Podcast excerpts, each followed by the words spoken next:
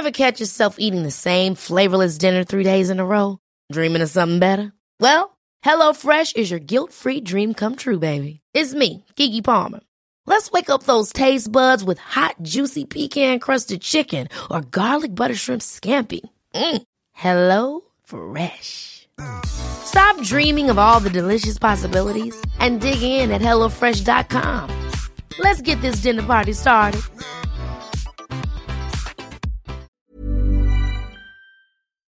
Bienvenidos a Kenso, el podcast en el que descubrirás cómo ser efectivo para vivir más feliz. ¿Alguna vez has querido convertir tu pasión en tu trabajo? Ese es uno de los temas del programa de esta semana donde aprenderás cómo Ángel María Herrera ha creado varias empresas a partir de una de sus pasiones, la literatura. Según la revista Forbes, Ángel María es una de las 100 personas más creativas del mundo. Informático, empresario, cuentacuentos, innovador. Todas y cada una de estas palabras definen a Ángel María Herrera, emprendedor por naturaleza de empresas como Bubok o Lemur, y quien un día decidió eh, que había llegado el momento de dejar de tener jefes.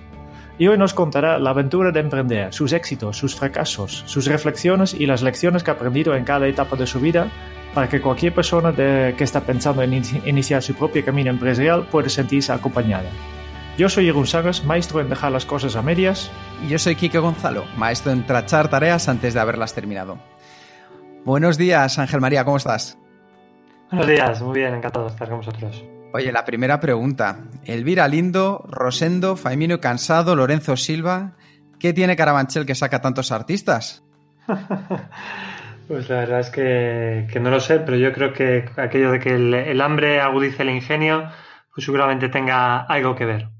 Eso es una de las cosas muy, muy interesantes. Al final, el hambre agudiza el ingenio y en tu caso la pasión por la literatura. ¿Dónde nace este interés? Bueno, pues eh, yo creo que nace de varios lados, ¿no? Por un lado, bueno, yo siempre, eh, desde pequeño he estado ligado al, mundo editorial porque mi padre trabajaba en, en una editorial, o sea que yo lo, lo he mamado desde eh, pequeñito, digamos. Y luego, pues a mí el tema de los cuentos es algo que siempre también me ha atraído, ¿no? Es decir, el tema de, las historias, los cuentos. De hecho, recuerdo cuando una amiga mía me llevó ya de, de mayores a, escuchar un cuentacuentos para adultos, ¿vale? Y en cuanto lo vi, yo dije, oye, lo que está haciendo esa persona ahí arriba, creo que yo podría hacerlo bien, ¿no? Y fue un poco el germen de todo esto. Qué bueno. Oye, y, ese salto, ¿cómo, ¿cómo te atreves un día a darlo? ¿Cómo fue ese día en el que te pones y delante de un público a contar un cuento? Pues precisamente yo creo que tiene que ver con esto que has dicho de, dar el salto. Para mí yo creo que que en la vida hay muchas cosas que, son dar ese salto de, de atreverte, ¿no? Yo creo que para eso cierto punto de inconsciencia a veces es, necesario, ¿no? Yo cuando me preguntan, ah, por ejemplo, a la hora de emprender, ¿no? Dice, oye, si volvieras a hacer eh, otra vez todo desde el principio con todo lo que sabes, ¿qué cambiaría? Digo, pues mira, es que si, si volviera otra vez al principio con todo lo que sé, a lo mejor ni, ni, me, ni me lanzaba, ¿no? Igual, pues la primera vez que te pones delante de un público a contar historias, eh, yo creo que es, oye, pues mira, me, lanzo, ¿no? Independientemente de no tenerlo todo dominado, ¿no? Yo creo que no te tienes que dejar paralizar por el, saber todo, porque si no, no, nunca es perfecto. Yo creo que es más el, atrevimiento y el, y el lanzar, vamos. Por tanto, mm, tú, para ti una de las claves es, la, inocencia, ¿no? para emprender, ¿eh? mejor no, no se ve tanto para, para tener más resultados. ¿Entiendo esto bien? Sí, pero la inocencia, digamos, eh, mezclada con, la determinación o con tener la idea clara de lo que quieres hacer. Es decir, mira, yo tengo claro que eso lo quiero hacer, ¿no? Así que voy para, para adelante con ello porque, porque lo siento, ¿no? Bueno, tengo, eh, como dicen en inglés, feel it in bones, ¿no? Lo siento en los huesos, es decir, siento que es lo que tengo que hacer, así que, bueno, pues voy, voy para adelante. Y hablando de saltos, ¿cómo fue tu salto hacia el emprendimiento? ¿Había agua en la piscina o no había agua? Pues la verdad es que no mucho, no mucho, vamos a ser claro. Yo, en, mi caso fue un poco atípico porque eh, lo que yo le... Bueno, yo en ese mundo trabajaba por cuenta ajena, ¿vale? Y eh, le dije a mis jefes que que yo quería empezar a, montarme algo por mi cuenta. En aquel momento era un tema de, pues eso, empezar a unir mi pasión de, los cuentos, la literatura y la tecnología. Y yo quería hacer pues un, un tema de talleres de literatura por internet y cosas así. Es como estaba empezando, no tenía recursos y eh, más o menos joven. Dije, ¿me dejáis trabajar a, media jornada? Mis jefes. Y, y yo luego por las tardes monto mi negocio, pero yo que sepáis que si me va bien, la acabaré dejando la, empresa. Es como bastante, bastante arriesgado, pero sí que es cierto que, bueno, por, lo que sea, bueno, yo siempre he tenido la suerte de tener jefes que entienden lo que sea, el rendimiento siempre me han, apoyado y, dieron echarme la mano. Entonces estuve como los seis primeros meses trabajando pues había jornada en la empresa que estaba antes y, y luego con, bueno, por, mi cuenta y, y, llegó pues eso, a los seis meses más o menos, pues ya vi que no podía compatibilizar todas las cosas y decidí ya dedicarme solo a una cosa has tenido bastante ayuda de tus jefes, ¿no? Y en este caso que, te han dejado libre. Si hoy en día uno de tus empleados hace la misma pregunta de, oye, eh, Ángel María, yo quiero continuar trabajando para, ti, pero solo por las mañanas, pero las tardes necesito para montar mi propio negocio. ¿Cómo le tratarías a este, esta persona? La realidad es que de las empresas que he ido montando, luego han surgido muchos emprendedores, ¿vale? O sea que yo creo que que nosotros hemos procurado siempre tener una cultura de, emprendimiento en todos los proyectos que, que, hemos sacado adelante y por eso yo creo que de forma natural han ido sacando, apareciendo emprendedores, En, en todas las cosas que, he hecho, Yo creo que siempre he apoyado un poco a la gente que, que, vamos. Ángel María, al final emprender es uno de los retos Personalmente, yo creo que los tres aquí lo hemos hecho. Es uno de los retos más estimulantes y apasionantes que se pueden acometer en la vida. Una pregunta, ¿para ti el emprendedor nace o se hace? A ver, eh, yo siempre creo que he ido respondiendo de forma distinta a esta pregunta, pero... Eso está bien porque hemos ido evolucionando entonces, ¿no? Exacto, exacto. A ver, yo sí creo que cualquiera puede ser emprendedor, ¿vale? Digamos con, con estos años un poco las reflexiones que, que he llegado es que, bueno, yo sí creo que, cualquiera realmente puede ser emprendedor, ¿vale?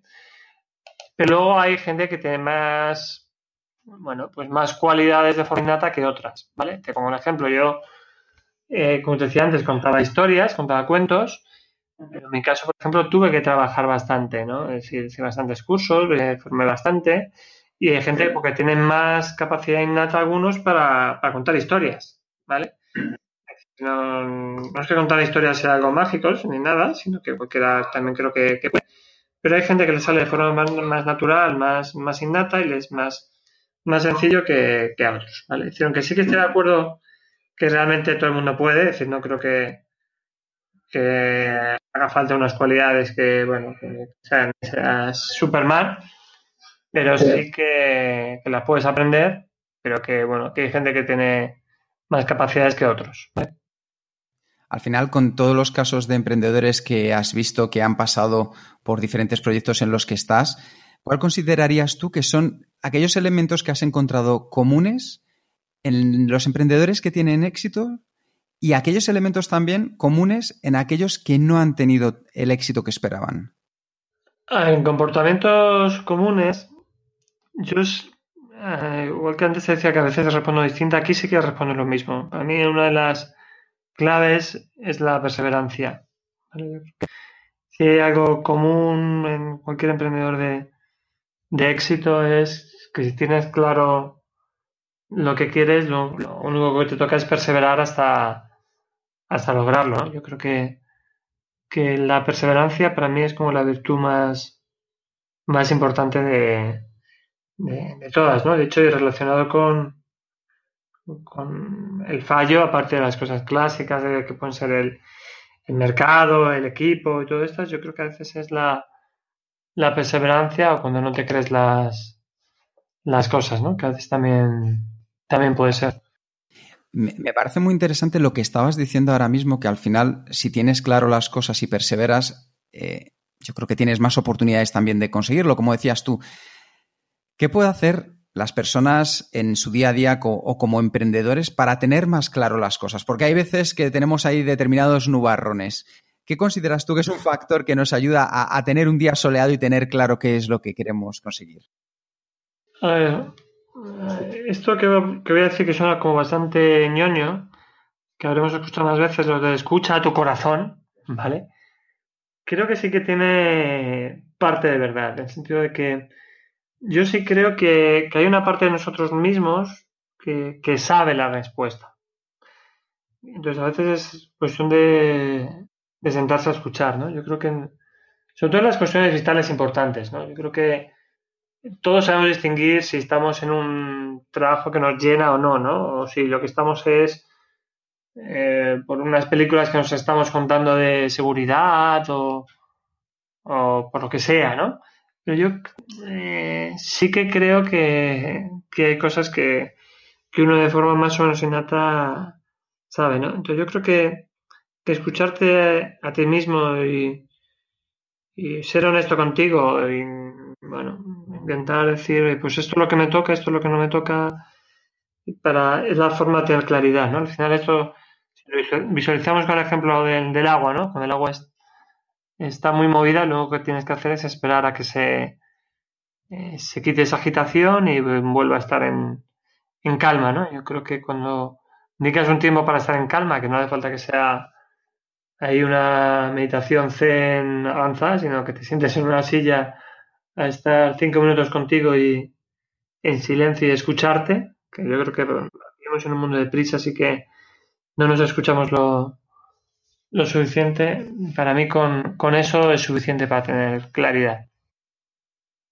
La verdad es que yo tengo que reconocer que tu libro y habiéndote seguido, una de las cosas que me marcó la diferencia y por la que confiaba tanto en las cosas que tú estabas contando como estas, es porque pones más foco en la persona que muchas veces en, todos los elementos externos que también importan, como decías antes, importa el mercado, importa el equipo, al final es lo que decías tú, que es estar a gusto con uno mismo, escuchar a su corazón, porque al final si la respuesta está ahí, la respuesta se encuentra.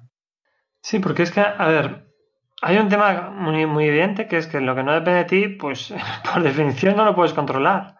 ¿Vale? Entonces tú no puedes hacer, tú no puedes tener el éxito en base a cosas que no dependen de ti. ¿Vale? no puede haber una fórmula con cosas que sean externas a ti. Tú tienes que buscar cosas que, que depende de ti. Y lo que sí puedes hacer es estar mejor tú, estar enfocado, estar en propósito y, aquello de, bueno, pues eh, usamos esa frase, ¿no? trabaja como si todo dependiera de ti, confía como si todo dependiera de Dios, ¿no? Yo creo que eso es un poco la, para mí por lo menos desde luego es la, clave. Dices que hay que, estar en propósito. ¿Tú crees que, Mm, ¿Es fácil tener propósito? Porque yo, yo creo que hay muchas personas que, no tienen claro su propósito. A ver, yo te voy a distinguir lo que has dicho jugando con el lenguaje. Eh, es fácil tener el propósito porque yo creo, soy de la convicción de que todo el mundo tiene propósito. ¿Vale? Lo segundo es si lo tenemos claro individualmente o no. ¿Vale? Para mí son dos cosas distintas. No es propósito tienes y otra cosa es que luego lo tengas Claro o no, pero yo creo que eh, además usando la metáfora de los cuentos, a mí me gusta mucho una sentencia africana que dice que Dios inventó al hombre para escucharle contar historias, ¿vale? Yo creo que venimos aquí con una historia que, que contar. Y, el descubrirla o tenerla claro es la que a veces nos cuesta, ¿no? Yo creo que tiene que ver con lo que decía antes de, de pasar un tiempo con nosotros mismos. Yo creo que al final en la sociedad que, vivimos es muy hacia afuera, ¿no? Es muy de, bueno, de, rápido, de consumo, de no te aburras, no tengas tal, y se nos olvida a veces ir hacia adentro, ¿no? Y estar un poco con, nosotros y, decirnos verdad. Sí, la verdad es que lo que estás comentando es una de las cosas clave y creo más interesantes ya no solo para un emprendedor, sino para cualquier persona. ¿Cuál crees que sería un primer paso para aquellos que quieran descubrir su propósito, un primer paso que puedan dar después de escuchar este podcast? Ángel María, ¿qué le recomendarías que fuera algo muy sencillo y que pudieran hacer casi de manera inmediata para empezar a buscar o a descubrir su propósito? Pues, a ver, aunque no soy muy amigo de, este tipo de consejos, yo hay una serie de... Empezaría por un ejercicio muy práctico que es el de los valores, que vosotros conoceréis seguro, ¿no? Coges de internet cualquier listado de valores y te eliges tres para ti, ¿vale? Y la forma que a mí me gusta hacerlo es, oye, pues empieza por el listado, coges uno, pum, pum, encuentras el segundo, pum, pum, encuentras el tercero, y cuando ya encuentras otro en esa lista que te guste, pues en ese momento, es decir, no lo guardas para el final para luego decir, sino en ese momento tienes que sacar uno de los tres, si el que entra nuevo es más poderoso, o descartas el cuarto, ¿vale? Es decir, si lo vas a incluir, pum, pum, pum. Y así se va avanzando hasta que termine la lista, ¿no? Una vez que tienes es, claros esos valores, que los valores te ayudan a tomar decisiones, que a veces pensamos que los valores son como cosas guays o chulas, ¿no? Los valores te valen para el día a día, ¿no? Para mí lo siguiente es, bueno, pues saber de algo tan simple como saber de dónde estoy y dónde quiero ir. Si es que es el quién soy ahora, qué estoy haciendo y dónde quiero ir. Y eso es sentarte y ponerte por escrito, ¿verdad? Que no, no tiene más complejidad que a veces pensamos que hay que hacer un curso o que tienes que retirar a, a la montaña, ¿no? Yo creo que algo tan simple como vosotros habéis hablado de vuestros blogs y demás, de, de, oye, ¿cuál es el... ¿Cómo me veo dentro de 10 años, de 20 años? ¿O que, hacia dónde quiero, quiero ir? Y luego ponerte a dar los pasos. Es que tampoco tiene mucho más. Tengo dos preguntas muy obvias para ti, Ángel María. Primero, ¿cuáles son los tres valores que mejor te definen a ti? Que mejor me, que mejor me definen. Si tú tienes que hacer este ejercicio de, elegir los tres valores de una lista, ¿cuáles eliges? Vale. Eh, yo, por ejemplo, que sí que es un ejercicio que suelo hacer de forma periódica, ¿vale? Eh, yo te diría perseverancia, el, el primero, ¿vale? Eh, Luego te diría paz, para mí eh, la palabra felicidad creo que está sobrevalorada. Creo que eh, porque creo que la vida tiene momentos altos y bajos, pero creo que la paz en, todos ellos es como mucho más importante, ¿no? Entonces, para mí ahora mismo la, paz es como el segundo. Y el tercero es la abundancia, porque yo creo que es algo que ahora mismo el, el universo es básicamente abundancia, ¿vale? Y el haber entendido eso y haberlo integrado en, en vida, por lo menos en este momento, para mí es algo de, mucho valor, ¿no? Por eso lo, lo he incorporado a mi lista de, valores. Muy bien. Y, luego la otra pregunta que, tú has hecho antes, de ¿dónde te ves a Ángel María en cinco años? ¿Dónde estarás? Pues mira, dentro de, de, cinco años hay cosas que sí que veo que voy a seguir haciendo igual, que es la parte de iniciar y de, emprender proyectos, ¿vale? Digamos que a mí lo que me apasiona es el... Como decía antes que todos venimos con una historia que contar, para mí mi historia es la de ayudar a otros a contar sus historias, ¿vale? Y, eso es lo que me sigo visualizando que voy a seguir haciendo, ¿no? En, contar historias, en mi caso a través de proyectos empresariales, que es lo que, que lo que hago y que me, me apasiona. Y lo que sí creo es que esos proyectos cada vez son más grandes y que ayudan cada vez a más personas. ¿no? Para mí el, el objetivo mental es en cada año el ofrecer el doble de valor al doble de personas, ¿no? Es un poco el, reto que yo me planteo, ¿no? Es decir, si me preguntas, ¿dónde estás el año que viene? Pues espero que el, que el doble de mejor que este, ¿no? El doble. Muy ambicioso. Cada sí, es una buena métrica, ¿no? Cada año el doble, ya está. Claro que sí. Una de las cosas que, me sorprende mucho, Ángel María, al escucharte, es que cualquiera eh, le costaría mucho entender que a lo mejor con toda esta mentalidad que tienes detrás, ¿cómo puedes sobrevivir en el mundo del emprendimiento donde las métricas, los KPIs, el número es casi a veces lo más importante? ¿Cómo has conseguido tú compaginar esta parte tan interior con algo que es mucho más pies en tierra, que pueda ser el número, por así decirlo, las finanzas? Bueno, pues aquí hay otra palabra importante, ¿no? Que es la de equilibrio. y no digo que yo esté en equilibrio, sino que busco el equilibrio. Que para mí es un poco la, clave. Es decir, yo creo que que como dices, oye, el emprendedor tiene que ser creativo y estar en, la parte de las ideas, pero luego tiene que ser con los pies en el suelo y tratar de, de, implementar y sacar adelante las, las cosas, ¿no? Y lo mismo pasa con la vida personal. Tienes que tener en cuenta que tienes que cuidar tanto la vida personal como el, el, equipo, el proyecto y todo eso. ¿no? Yo creo que, que, aquí hay un tema de, equilibrio en todas las partes de tu vida. ¿no? pues, para mí ha sido un poco la, la clave y lo que a mí me, me ayuda. ¿no? Yo siempre procuro irme reequilibrando, porque como te digo, bueno, pues una vez te desequilibras por una cosa y otra vez por otra, pero para mí es dentro del mundo de emprendimiento que, bueno, además hay mucha tensión, mucho estrés y muchas métricas, como decías, lo fundamental es tener ese equilibrio.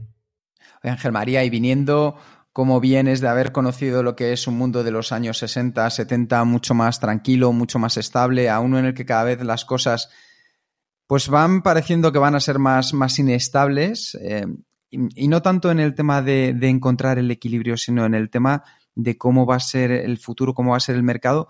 ¿Tú cómo crees que nos vamos a encontrar el, mercado y el futuro profesional en los próximos años?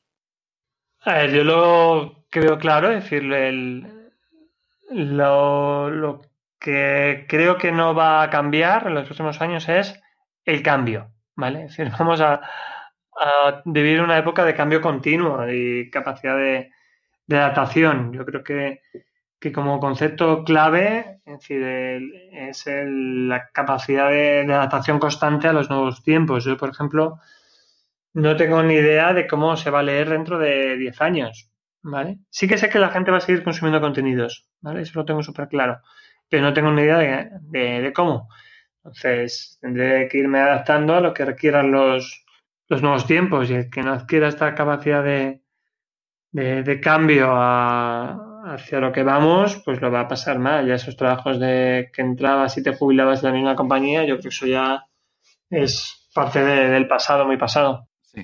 Sí, sí. Este, este, este es lo que ya estás haciendo, ¿no? Porque mm, tú vienes del mundo de libros, que es un medio clásico, pero tu último proyecto, Lemur, eh, es una forma muy moderna de, consumir eh, contenidos. ¿Puedes explicar brevemente de qué va este proyecto? Sí, pues mira, en, Lemur, con dos es, eh, lo que hacemos es una aplicación de relatos en formato conversación de, de WhatsApp. Es decir, es como si fuera una historia chat entre bueno, dos personajes ¿vale? que están dialogando, o entre dos o más, puede haber capítulos incluso, y es una nueva forma de, contar historias adaptadas también a los nuevos tiempos, ¿no? Sí que es un formato que vimos que, está empezando en Estados Unidos con mucha fuerza y que vimos que lo podíamos traer para aquí, para, España, ¿no? Entonces ya digo que son eh, textos cortos, relatos que lees en, 3, 5 minutos cada uno, escritos por eh, pues escritores profesionales que, van entendiendo bien el, el género y que lo hacen bastante bien, la verdad. Y, de momento es una aplicación de, contenidos, ¿no? Yo creo que es una experiencia y es casi mejor probarla, ¿no? Porque la primera vez que, entras en, Lemur yo creo que te, sorprende. Muy chulo, muy chulo. Em, has tenido un montón de proyectos, y, pero no todos han sido un éxito, ¿no? A, veces has fallado. Y yo creo que, uno de los proyectos, proyectos que a mí personalmente más me gustó fue Samasta, que, era un proyecto especial dedicado para ayudar a las personas a encontrar un poco su equilibrio personal, ¿no? Y no salía tan bien como, como querías, ¿no? ¿Qué, has aprendido de este proyecto? Sí, es curioso porque a veces yo creo que es muy importante la definición de las palabras, ¿vale? Y la definición de éxito de la RAE es la de realización feliz de un negocio, ¿vale?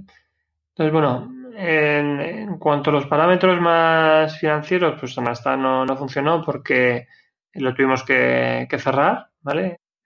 Y bueno, pues ahí sí que yo creo que las causas pues fueron varias, desde que yo creo que no era el, momento adecuado, creo que el lenguaje tampoco era el adecuado porque no supimos centrarnos bien en, un público, sino que quedamos en, en medio terreno, pero sí que fue un proyecto, desde luego, desde el que he aprendido muchísimo y estoy súper agradecido, ¿no? Porque aprendí por un lado para mi parte personal, porque tuve la mano de trabajar pues con grandes expertos como con, contigo, Jeroen, y, como decías, eran temas desde, desde mejora personal a la mejora profesional hasta los temas familiares, es decir, había cursos de, pues desde correr, eh, bien, gestionar mejor eh, tu tiempo, comida eh, saludable, bueno, hablar bien en público. Había como muchos temas súper interesantes de los cuales tuve tiempo de, aprender para mí, ¿no?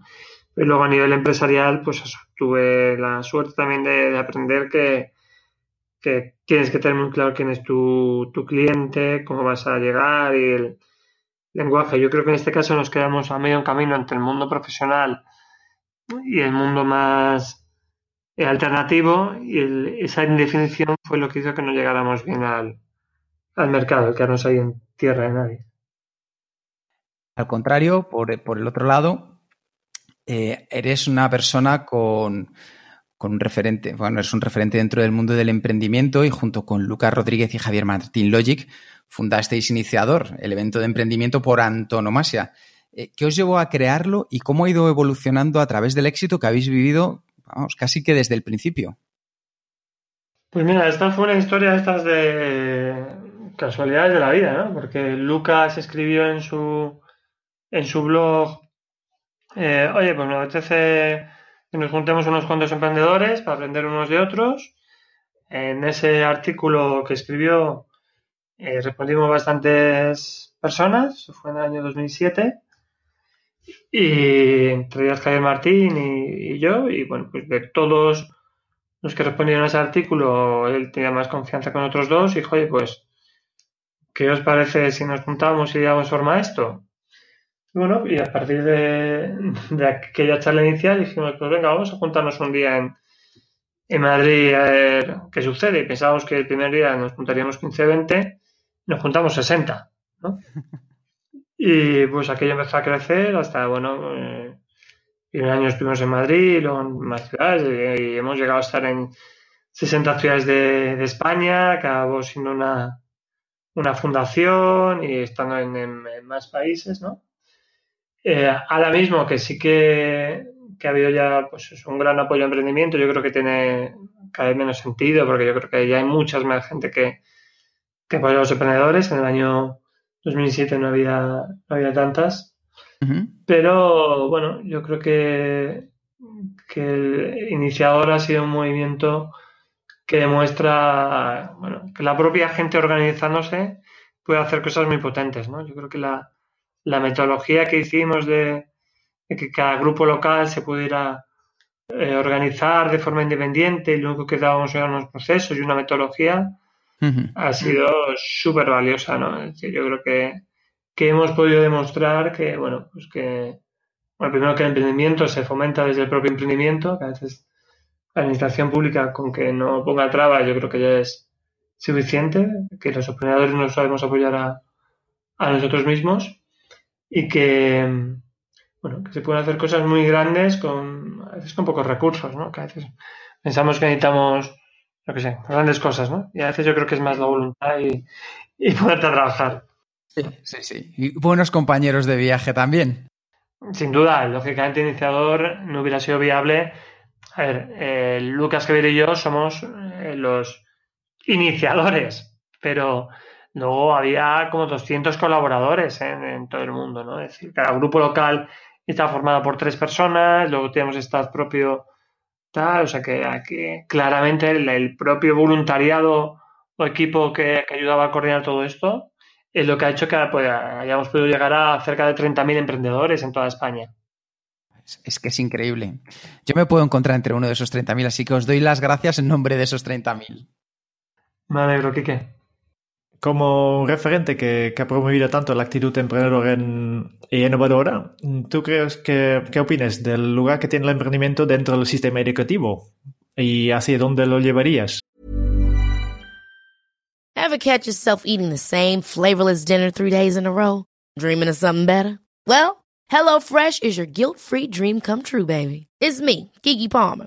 Let's wake up those taste buds with hot, juicy pecan crusted chicken or garlic butter shrimp scampi. Mm. Hello Fresh. Stop dreaming of all the delicious possibilities and dig in at HelloFresh.com. Let's get this dinner party started. Here's a cool fact a crocodile can't stick out its tongue. Another cool fact you can get short term health insurance for a month or just under a year in some states. United Healthcare short term insurance plans are designed for people who are between jobs, coming off their parents' plan, or turning a side hustle into a full time gig. Underwritten by Golden Rule Insurance Company, they offer flexible, budget friendly coverage with access to a nationwide network of doctors and hospitals. Get more cool facts about United Healthcare short term plans at uh1.com.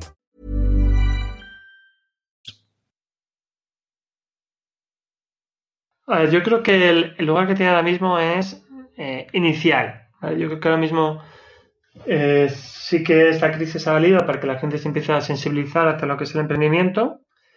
Sí que creo que, poco a poco en el sistema operativo, eh, educativo, que yo lo, lo percibo porque tengo gente cercana y, y, demás, que empiezo a ver que, en los colegios se, habla de emprendimiento y demás, que hace unos años esto no, no existía, ¿vale? Eh, sí que creo que queda mucho por hacer, ¿vale?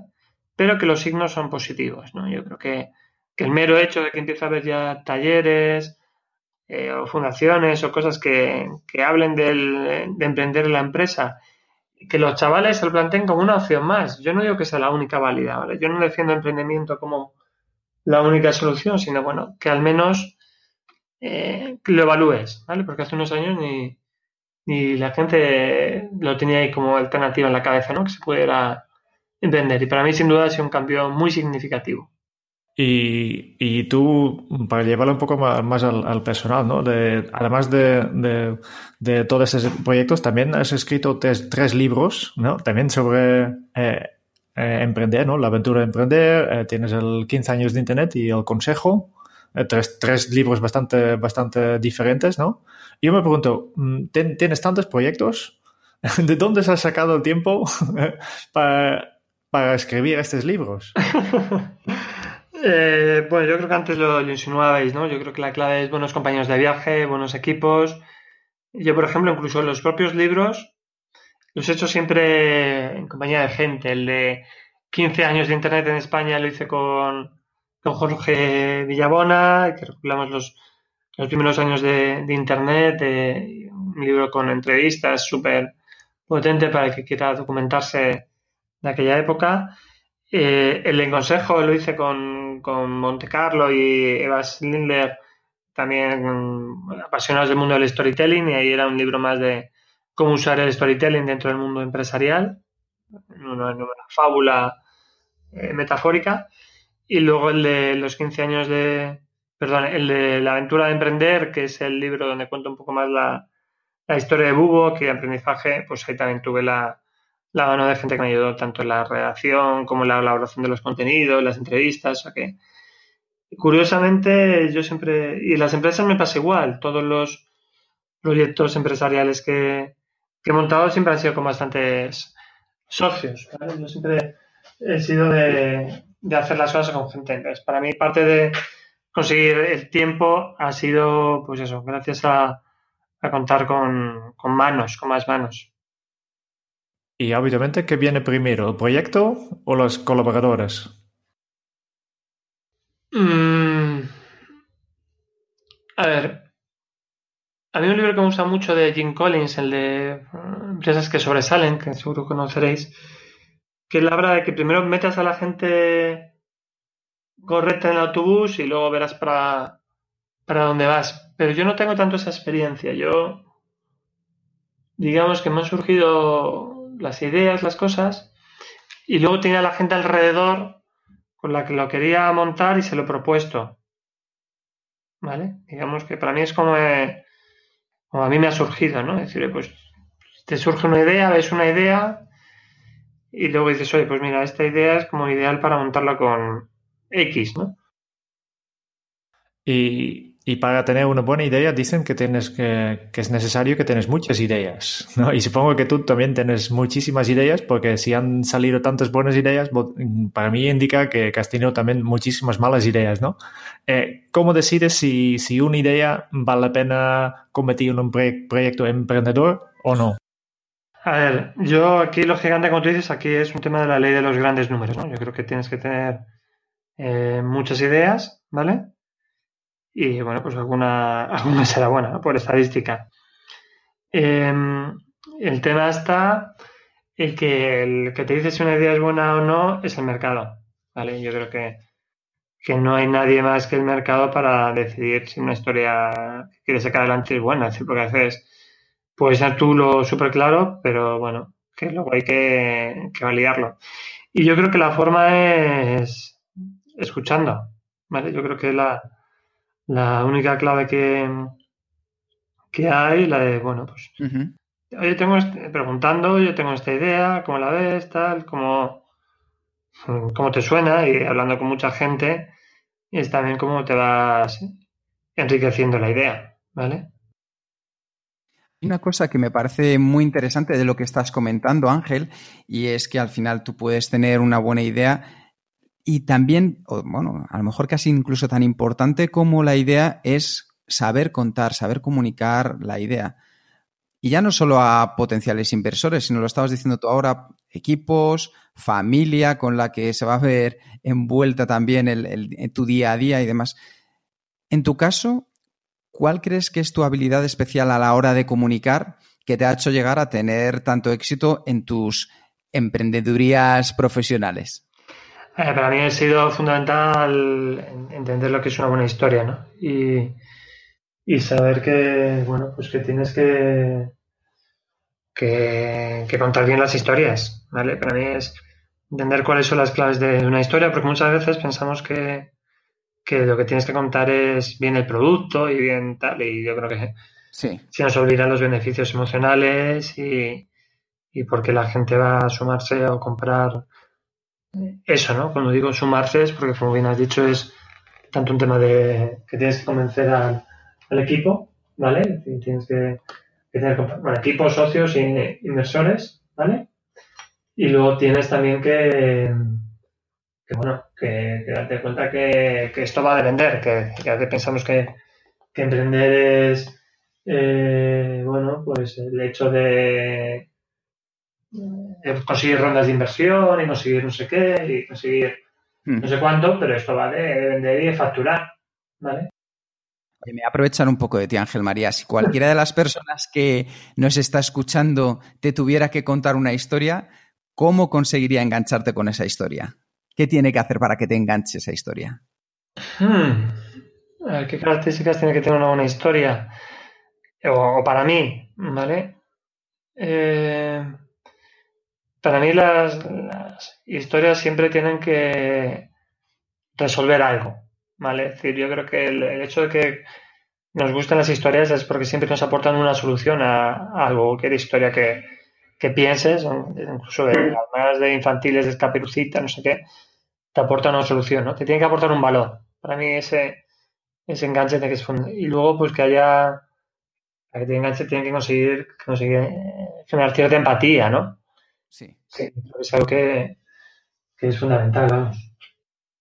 Oye, tú que has recibido una gran cantidad de premios, tanto a nivel personal, eh, Emprendedor 21 de la Caixa, como a nivel empresarial, por ejemplo, la empresa Revelación en Actualidad Económica, si ahora tú tuvieras que crear un premio para emprendedores, ¿qué les aportarías para que les fuera lo más valioso posible?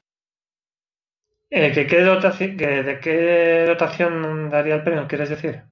ya no solo, no tiene por qué ser algo económico, sino que a lo mejor consideras que... ¿Cuál, sería para ti ese premio ideal para un emprendedor que de verdad considerarías que eso le va a ayudar en su proyecto? Vale, lógicamente, el, aunque el dinero es interesante, ¿vale? Eso no lo voy a negar, ni voy a decir que no, no haga falta. El dinero es fundamental a la hora de, montar una empresa, ¿vale? Eh, creo que lo más importante es el conocimiento, ¿vale? El tener conocimiento, contactos, buenos asesores, bueno, para mí eso siempre ha sido fundamental, ¿vale? Para mí eso es como la la clave. A mí si me notan de un proyecto eh, que tiene, pues eso, unos asesores bestiales o un conocimiento no sé qué, o acceso a no sé qué formación, para mí sin duda eso es como, como el gran premio que puedes tener como emprendedor, el rodearte de, de un equipo que sea potente. Um, um, llevándolo otra vez al, nivel um, eh, personal, ¿no? Hemos visto un poco qué has hecho, cuáles son tus proyectos, pero tu día a día también me interesa un poco saber cómo es, ¿no? Y, uh, ¿Puedes explicarnos, por ejemplo, eh, cuáles son tus hábitos al despertarte? ¿Cómo son los primeros 60 minutos de tu día? A ver, yo nada más despertarme, es decir, en cuanto me despierto, lo primero que, que hago es dar gracias, ¿vale? Literalmente. gracias por el día, gracias por... Creo que empezar el día agradecido es fundamental, ¿vale? Y mm, luego para mí suelo hacer algunos estiramientos, un poquito de, de deporte o similar, ¿vale? Sí procuro hacer un poquito de, bueno, de de meditación o de reflexión o estar un poco, por lo menos, conmigo mismo que hacía antes. Eh, y luego, bueno, sí que procuro mirar un poco cuáles las cosas que, tengo ese día previstas y demás.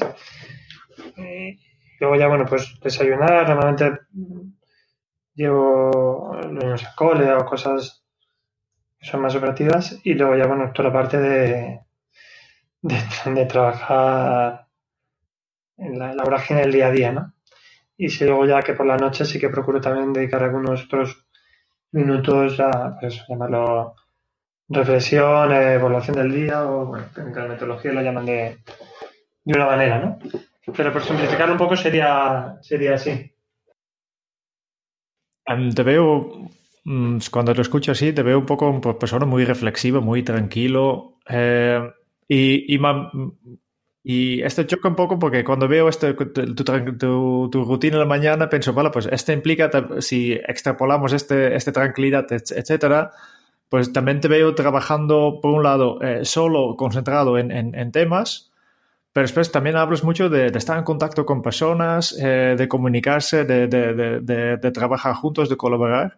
Eh, ¿Cómo compaginas esto? De buscar la tranquilidad para enfocarte, para, para esta serenidad que necesitas para avanzar y además estar en contacto con, con todas esas personas que, con quienes estás colaborando. Pues tiene mucho que ver con lo que he hecho antes del equilibrio, ¿no? Es decir, esto, esto va de, equilibrar ambos, ambos, ambos mundos, ¿no? Yo creo que esto no puedes hacer una cosa sin, sin la otra, ¿no? Es decir, yo no creo que sea eh, incompatible el tener esa vida interior ese cuidado, de por eso digo que luego a primera hora de la mañana, ¿no? Que es cuando puedo permitírmelo, ¿no? Y luego, pues lógicamente, durante el resto de horas del día, el mundo empresarial está rodeado de gente, de equipos, de cosas, y es muy difícil que tú puedas coordinar a la gente si tú no tienes esa propia tranquilidad, ¿no? Yo creo que eso es algo como muy básico, ¿no? Y, tienes que tratar de compatibilizar las dos cosas, vamos. ¿Y cómo sería tu, tu entorno laboral perfecto? ¿En, en que, ¿Cómo sería tu, tu, lugar de trabajo? Que, que tú, aquí puedes realmente sacar los máximos beneficios de, de, lo que yo quiero hacer. Hmm. Pues a mí me gusta que, mm, Fíjate, es una tontería, pero a mí me gusta que, haya buenas vistas. Es decir, que tengas un espacio que tenga, bueno, que puedas tener cierto aire libre o que tengas, pues, algo que te permita, pues eso, tener mayor visión. Fíjate que está relacionado entre lo físico con, con lo emocional, ¿no? Y que, bueno, pues que, que sea lo más agradable, amplio. No sé, yo valoro la, la amplitud, o al menos para mí es, es importante, que sea algo también, bueno, facilite a las personas comunicarse, que sea distendido, ¿no? Yo para mí eso es, es como algo que, que valoro mucho, ¿no? Y luego es que tampoco yo es que la verdad es que me aunque haya orden y la verdad es que no suelo adaptar bastante bien a cualquier espacio. No, no, no sabría decir, vamos, así más características. Muy bien. Em, sé que, hace unos años has, ido a un evento en, de Tony Robbins. Creo que, que has ido en Inglaterra, ¿no? sí, sí, sí, el UPW. Ah, sí. Eh, eh, como, yo, yo conozco dos tipos de personas. Hay gente que adora a Tony Robbins y gente que lo odia, ¿no? Y entiendo que, que, tú, al menos, eh, estás al lado positivo, ¿no? ¿Puedes explicaros cómo fue esta experiencia y, además qué, qué te ha aportado? este evento que, todavía hoy en día aprovechas? Eh, yo creo que mm, tú puedes sacar cosas positivas de casi todo, ¿vale? Yo creo que lo que tampoco tienes que hacer es como pensar que eso es la panacea para cualquier cosa, ¿vale? yo creo que tampoco es que Tony Robbins sea, ni Tony Robbins ni nadie, no es que sea la, panacea de nada, ¿no? Sino luego las cosas las tienes que, solucionar tú y, y trabajártelas tú, ¿no? Y para mí sí que es valioso lo que él dice, pero vamos, lo, que él como podría ser prácticamente cualquier otro, ¿no? Pero el tema está en que, mm, que tienes que implementarlo, ¿no? A mí eso es el, sí. ponerte en marcha. ¿Qué cosas sigo usando de Tony Robbins? Yo, por ejemplo, el tema de cómo él comenta todo lo que son las eh, las afirmaciones estas positivas, las frases, que lo habla mucho de que no es tanto repetirlas como sentirlas, ¿vale? Para mí es la, clave de lo que dice Tony, ¿no? Dice, esto no va tanto de, de decir algo, ¿no? De estoy feliz, estoy feliz, estoy feliz. Mira, si no lo sientes, no vale para nada, ¿no? Yo creo que para mí la clave es sentirlo, ¿no? Muy interesante. Em, yo creo que, antes de pasar al, cuestionario de, las preguntas que siempre hacemos en todos los eh, invitados, em, solo para saber si, te queda alguna pregunta final, siguiente paso, sugerencia o mensaje para, nuestros oyentes. No, así en especial, vamos, yo creo que he dicho ya un montón de cosas y me repetiría, entonces no, no tengo así nada más en especial, vamos. Vale. Y, como último, antes del cuestionario, mm, si, si, alguien está escuchando esto y quiere saber más de ti, eh, ¿dónde te pueden encontrar? ¿Una web? ¿Una red Soy muy fácil de localizar porque bueno, estoy en, todas las redes sociales. Eh, como Ángel María me pueden localizar tanto en blog personal, en Twitter, en, LinkedIn, donde, donde quieran, vamos. Mi Gmail es también Ángel María, así que esto implica que eres un, lo que llaman los ingleses un early adopter, ¿no? Porque si has conseguido tu, propio nombre como, como nombre de usuario a todas las redes sociales, quiere decir que, que, has sido de, los primeros a entrar, ¿no? Que tengo bastante tiempo, sí, ya en esto. Muy bien, pues vamos allá. Tenemos eh, algunas preguntas breves, pero las respuestas no necesariamente tienen que ser breves, pero eh, y tampoco son siempre eh, fáciles, pero son, son las preguntas que, que hacemos a todos nuestros invitados. Y la primera es esto. ¿Cuál es tu lema personal? Pues lo he dicho antes, el de la perseverancia. Persevere, nada del mundo puede reemplazar la perseverancia, el talento no lo hará, nada es más común que los fracasados con talento, eh, la sabiduría no lo hará tampoco, el genio sin recompensa es algo proverbial, perseverancia y determinación son las dos únicas virtudes omnipotentes. Muy bien, muy bien. Has publicado tres libros y yo creo que, falta el, cuarto, que sería tu, tu, biografía. ¿Qué título, ¿Qué título ponías a tu, a, tu biografía? Vivir emprendiendo. Vivir emprendiendo. Es un, resumen muy potente, ¿no? Em, hablando de libros, y, seguramente tú has leído muchos y seguramente también has regalado muchos. ¿Cuál es el libro que más has regalado? ¿Que más he regalado? Hmm. Pues te puedo decir últimamente Sapiens. Sapiens lo he regalado varias veces. Sapiens, ¿eh? Sí, Sapiens, sí, últimamente Sapiens, sin duda. Así históricamente no sabría decirte, a lo mejor es el principito, pero... Bueno. Em, ¿A quién te gustaría o te hubiera gustado conocer en persona? Eh, Steve Jobs. No has dudado mucho, ¿no? Nada. no. Em, otra pregunta más. ¿Cuál es tu posesión más preciada? mis libros. Tampoco, no has dudado. Em, ¿Qué canción pones a todo volumen para subir el ánimo? I will survive.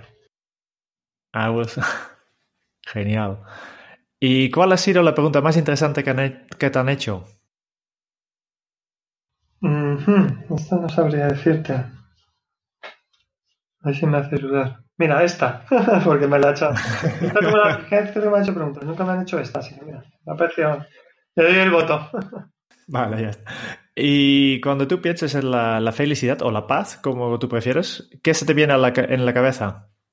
Para mí la paz es un, un estado de, de, equilibrio, digamos, perfecto, vamos. Para mí esa es un poco la, al menos mi sentido de lo que es la paz. ¿Y qué película volverías a ver cada año? Mm, el Club de los Poetas Muertos. También relacionado, relacionado con la literatura, ¿no? vale. Y la última pregunta para hoy. Si tuvieras que dejar un mensaje en una cápsula para tu yo del futuro, ¿qué le dirías? Eh... Sigue adelante. Perseverar, ¿no? Perfecto. Vale.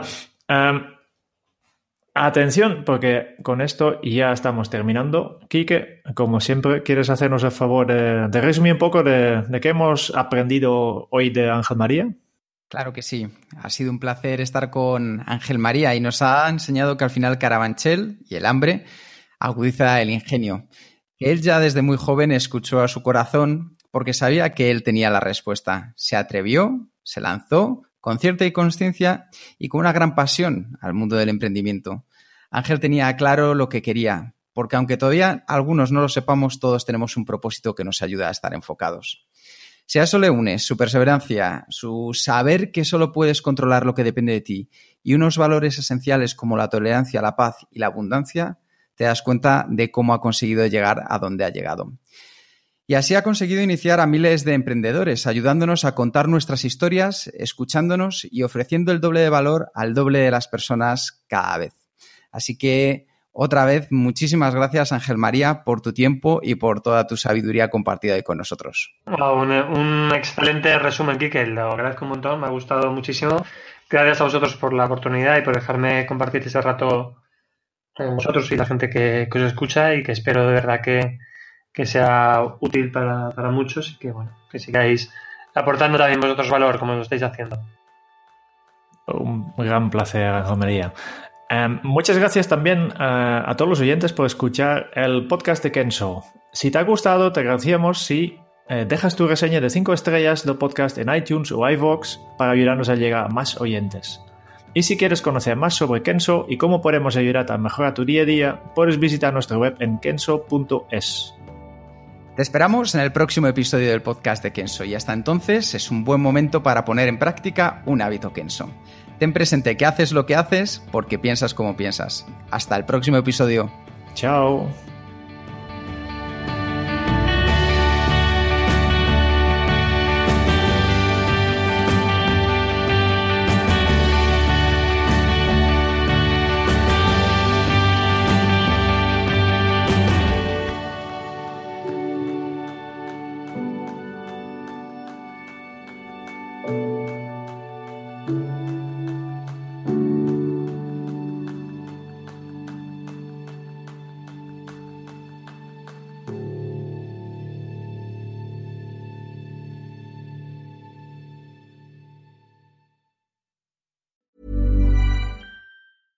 Ever catch yourself eating the same flavorless dinner three days in a row? Dreaming of something better? Well, HelloFresh is your guilt-free dream come true, baby. It's me, Kiki Palmer. Let's wake up those taste buds with hot, juicy pecan-crusted chicken or garlic butter shrimp scampi. Mm. Hello Fresh. Stop dreaming of all the delicious possibilities and dig in at HelloFresh.com. Let's get this dinner party started.